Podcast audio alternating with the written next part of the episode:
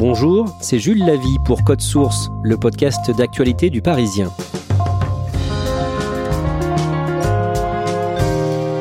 Le 2 juillet, le préfet de Paris a dissous toute une compagnie de policiers qui travaillaient en Seine-Saint-Denis, la CSI 93. Quatre fonctionnaires sont mis en examen, la justice les soupçonne notamment de vol et de violence volontaire. Au total, une vingtaine d'enquêtes judiciaires sont en cours et le scandale de la CSI 93 ne fait peut-être que commencer. Récit de deux journalistes du Parisien, Jean-Michel Descugis, du service police-justice, et Carole Sterlet de la cellule Enquête Île-de-France.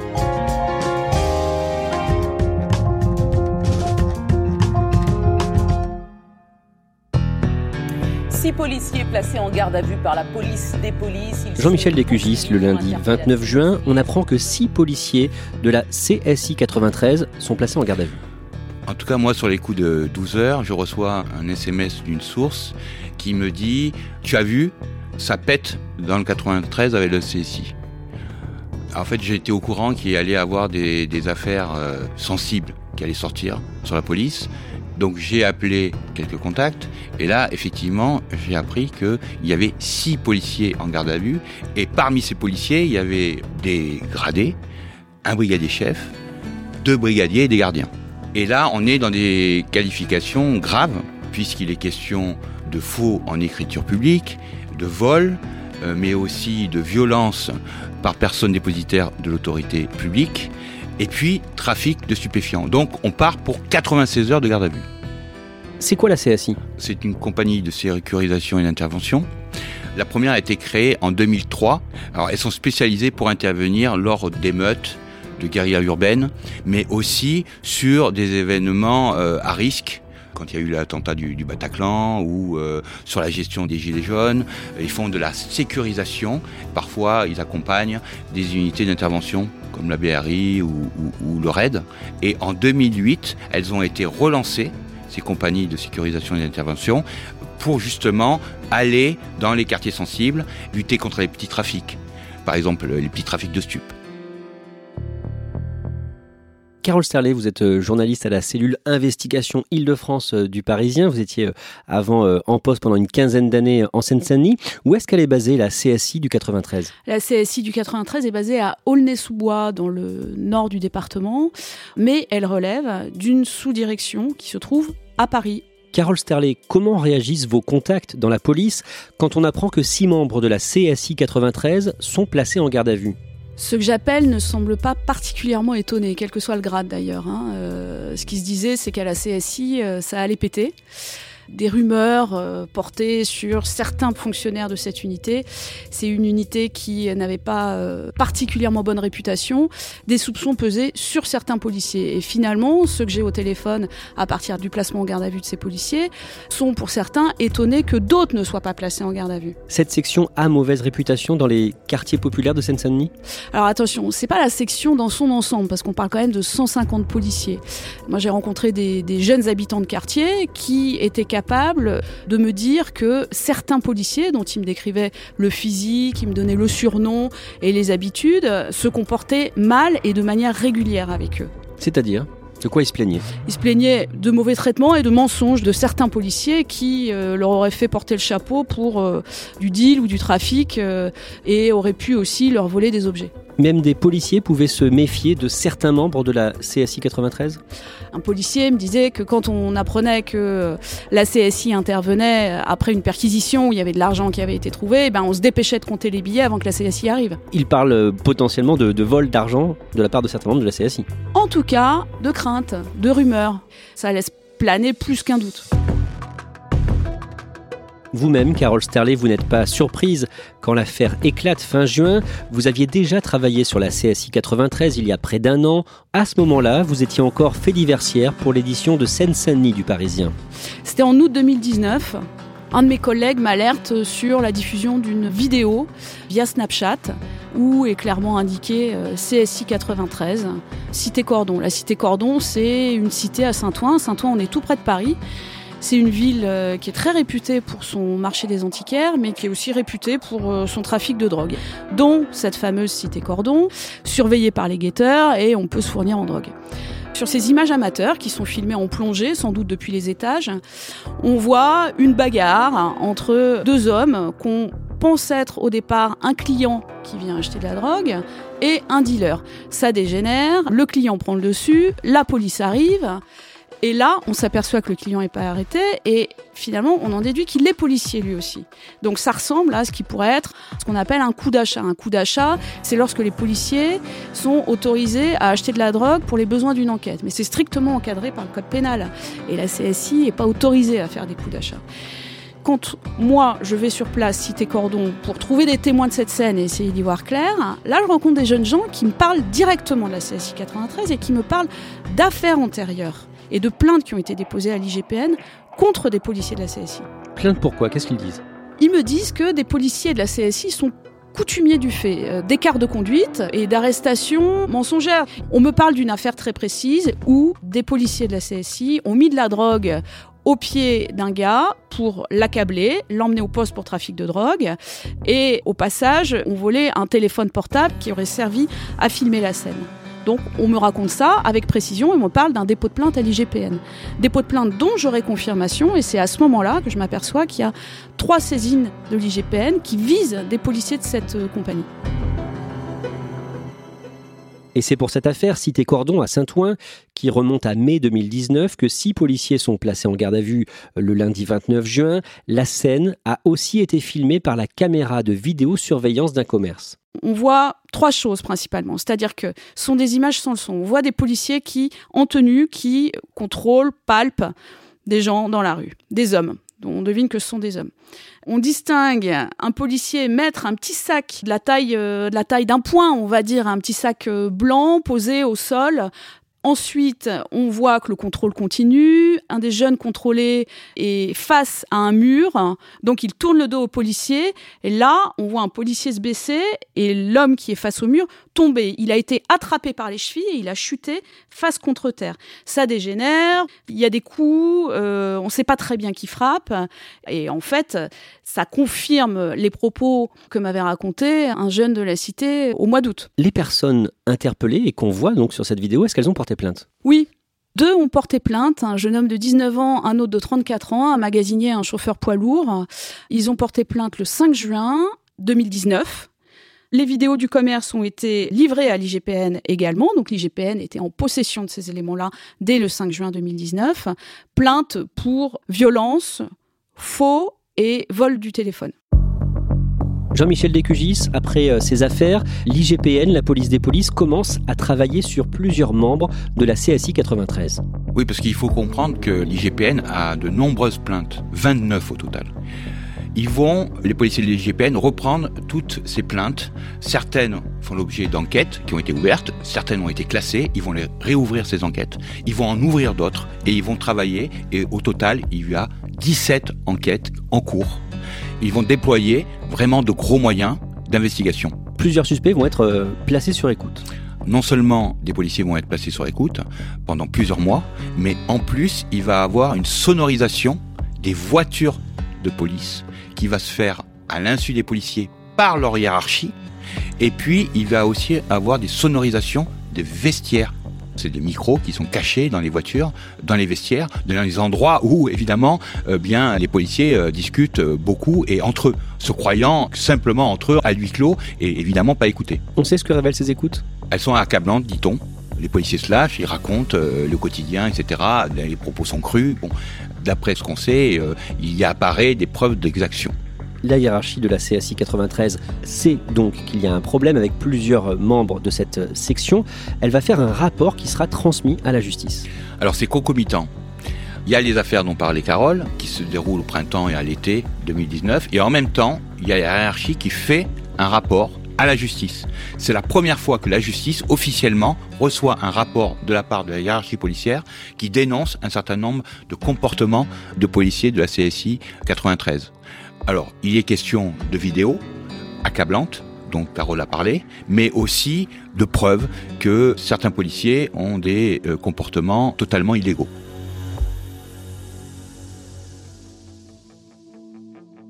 Jean-Michel Lécugis, en 2014 déjà, il y avait eu un bras de fer entre la direction de la CSI 93 et une vingtaine de policiers. Oui, alors on est en le 31 décembre 2014. Selon la version de la hiérarchie, un responsable policier surprend une conversation d'un équipage raciste, des propos racistes, selon ce responsable. Les policiers, en gros, se félicitent, se réjouissent d'être de nuit le 31 parce que, disent-ils, c'est le seul jour où on peut taper sur un certain nombre de personnes. Évidemment, ce n'est pas dit comme ça. C'est plus cru. Donc ça, c'est selon la version de la hiérarchie. Le responsable qui entend cette conversation déplace l'équipage et le met en journée. Ce qui va provoquer une fronde et 21 policiers qui vont se mettre en arrêt maladie parce qu'ils ne peuvent pas se mettre en grève, euh, évidemment, ils n'ont pas le droit. Ces policiers, quelques mois plus tard, vont tous être mutés dans des commissariats. Ça, c'est la version de la hiérarchie. Carole Sterling, quelle est la version de ces policiers? La version qui est avancée est totalement contestée par plusieurs policiers de l'époque, que j'ai pu euh, retrouver, qui expliquent qu'il n'était pas question de propos racistes, mais qu'il était question de vives tensions avec la hiérarchie qui aurait mis à l'écart une unité, l'unité en tenue, pour favoriser les autres et que cette unité était euh, pas traitée à égalité avec euh, les autres fonctionnaires. Quand arrive le 31 décembre et qu'un équipage est décalé au dernier moment du soir à la journée, là, on me dit que c'est la goutte d'eau qui fait déborder le vase.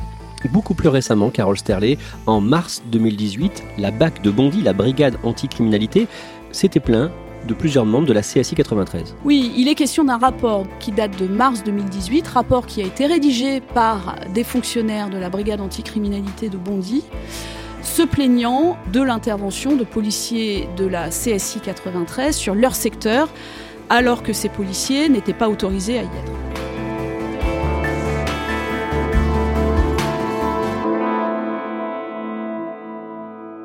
Jean-Michel Descugis, à ce moment-là, il y a des sanctions qui sont prises? Bien, il y a cette section, c'était la section alpha 1, qui était euh, sur Bondy, qui va être dissoute. Mais les policiers n'ont pas été mutés, ils ont été replacés à l'intérieur même de la CSI dans d'autres sections. Et là, selon la hiérarchie, ça va contaminer d'autres sections. C'est-à-dire que ben, les brebis galeuses vont se retrouver euh, avec d'autres policiers qui vont avoir une mauvaise influence sur ces d'autres policiers et ça va créer euh, une contamination, on va dire. Mais ces policiers, donc, qui sont restés à l'intérieur même de la CSI, vont faire l'objet de rapports successifs. La hiérarchie va leur demander de signer des rapports de déontologie. Il va avoir des dossiers individuels qui vont être montés contre certains policiers, qui vont passer en conseil de discipline. Mais tout ça ne donnera rien. Une source me raconte que, en fait, le jour du conseil de discipline, alors que le dossier est en apparence totalement complet, et eh bien au dernier moment, il manque une pièce du dossier qui a disparu. Et hop, du coup, le type passe pas en discipline. Et certains vont dénoncer le comportement d'un syndicat qui aurait protégé certains policiers.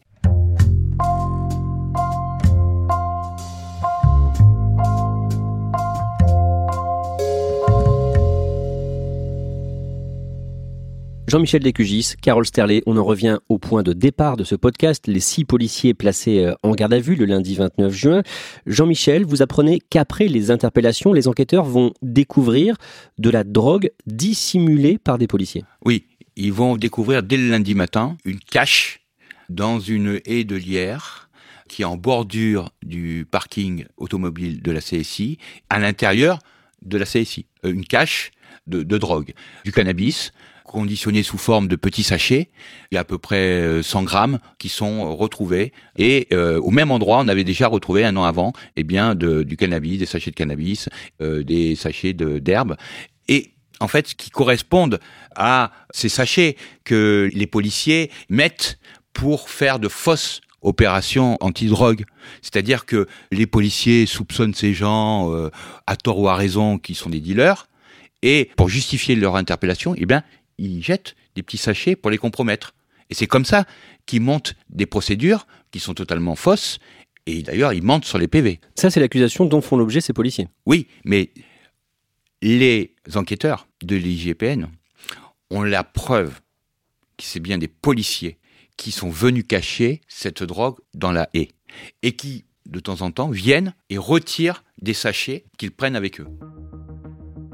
Le jeudi 2 juillet, quatre des six policiers placés en garde à vue euh, depuis le lundi précédent sont mis en examen. Alors, ils sont mis en examen pour des faits euh, graves. Ils sont mis en examen pour des vols, faux et usage de faux en écriture publique, des violences euh, volontaires par personne dépositaire d'autorité publique avec une ITT, une interruption temporaire de travail de 10 jours.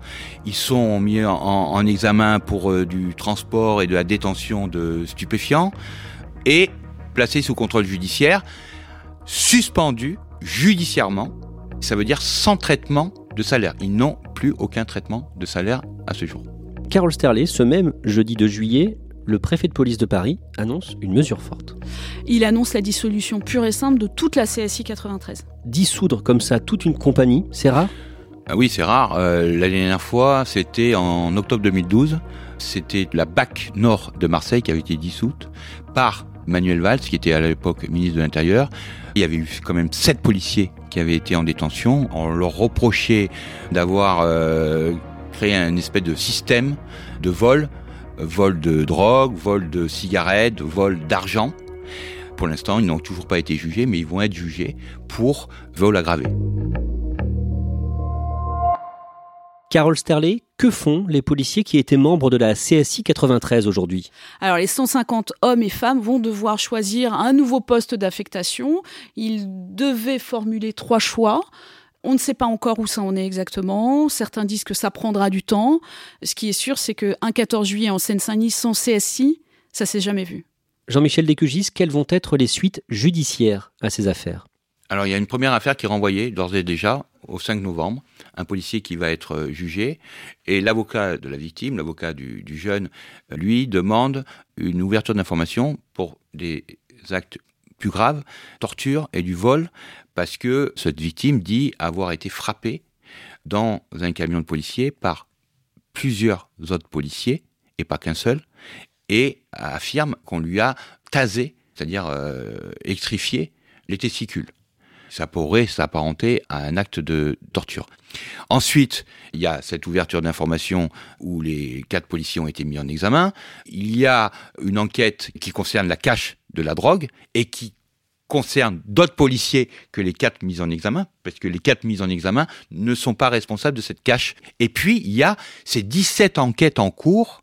On parle de plusieurs phases à venir d'interpellation et de déflagration beaucoup plus importante que celle qui a eu lieu début euh, juillet.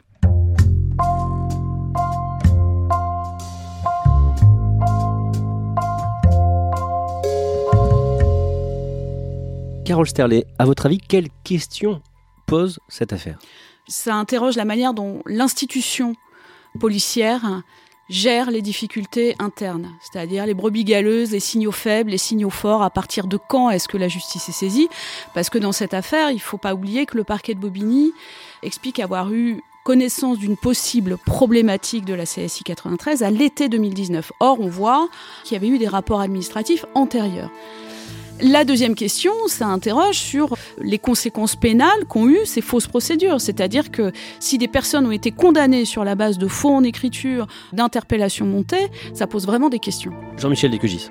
Dans ces CSI, notamment la CSI 93, les policiers, pour les fidéliser, on les monte en grade sans qu'ils passent des diplômes. Et là, on retrouve parmi les gens qui ont été mis en examen, un brigadier chef, deux brigadiers, des gens qui sont devenus chefs sans passer le moindre diplôme, sans euh, ben, revoir la déontologie, des choses comme ça.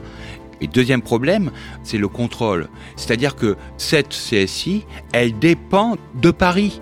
Et eux, ils sont en Seine-Saint-Denis. Ils peuvent faire ce qu'ils veulent, les types. Ils sont censés travailler sur des directives précises, des télégrammes chaque matin, mais rien ne les empêche d'aller à Bondy et de faire n'importe quoi. Et c'est très difficile de savoir ce que font ces policiers et de les contrôler. Parce que l'autorité, elle est à Paris, très loin. Il n'y a personne dans la voiture. Hein. Ils sont trois ou deux. Et c'est lui clos.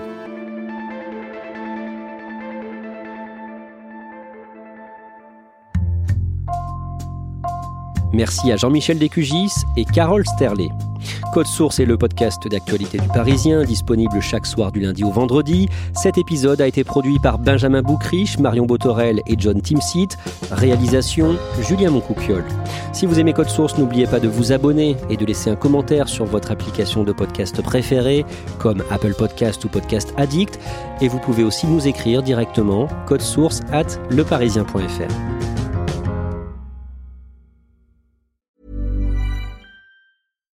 Here's a cool fact a crocodile can't stick out its tongue. Another cool fact you can get short term health insurance for a month or just under a year in some states. United Healthcare short term insurance plans are designed for people who are between jobs, coming off their parents' plan, or turning a side hustle into a full time gig.